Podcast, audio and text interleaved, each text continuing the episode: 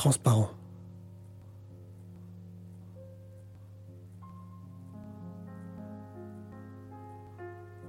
Devenir transparent. Perdre ces jolies couleurs que nos parents se sont échinés à appliquer.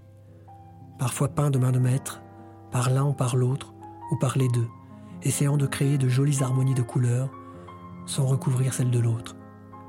D'accorder les formes, de respecter les motifs ancestraux, de laisser s'exprimer les courbes baroques.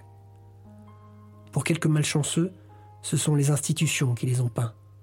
De vert, de gris, de vert de gris et de noir, de blanc cassé et de jaune délavé, de bleu, de tellement de bleu, du bleu à l'âme au bleu de travail. On a laissé traîner les pinceaux, et chacun a barbouillé sans se dire que ça ne partirait pas. Les artistes, il n'y en a pas beaucoup dans ces endroits-là. Certains autres, par contre, ont des couleurs magnifiques, et leur intérieur brille de petites lumières irradiantes, sublimant encore ce qu'ils sont déjà. Mille reflets bougent et dansent autour d'eux, réchauffant les couleurs environnantes.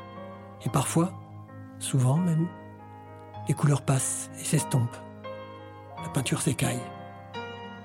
Tant et si bien qu'elles disparaissent peu à peu. Au début, on veut faire des retouches, camoufler les rayures. Alors on essaie. Mais on n'a que de la peinture à l'eau. Des couleurs éphémères qui disparaissent à la première pluie. Ensuite, il y a des petits malins qui, pour qu'on les voit bien, se collent des papiers dorés sur toute la surface. C'est voyant, on ne peut pas les rater. La difficulté, c'est que c'est un travail sans fin. Les papiers s'arrachent avec le vent, se délavent avec la pluie, disparaissent chaque jour. Et chaque jour, il faut en recoller, inexorablement jusqu'à la fin. Puis, il y a ceux qui, pour être encore vus, se recouvrent de boue et d'immondices. Tout, sauf disparaître. L'abrasion de ceux qui nous frôlent nous use, nous épluche, nous pèle, nous défend. Il ne nous reste plus grand-chose, on nous voit au travers, pas dedans, mais au travers. À force de ne plus nous voir, on finit par nous rentrer dedans. On nous percute, nous bouscule. Nous ne sommes plus qu'un obstacle gênant et froid. Bing, bang, bang. Frapper, encore, et encore, et encore. Par des pensées, des regards, des mots, des ignorances, des oublis. On se fissure, se brise, perd toute substance.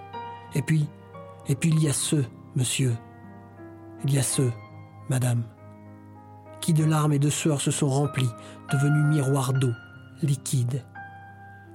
Ils reflètent ce qu'ils veulent, ce qui leur semble beau, font loupe sur le plus beau de leur intérieur.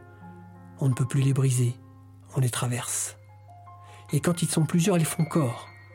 Ils reflètent les plus belles lumières, les plus belles couleurs, les plus beaux aurores.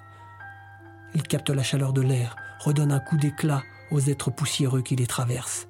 Vite, me faire liquide, devenir eau, insaisissable, lumineux, essentiel, transparent.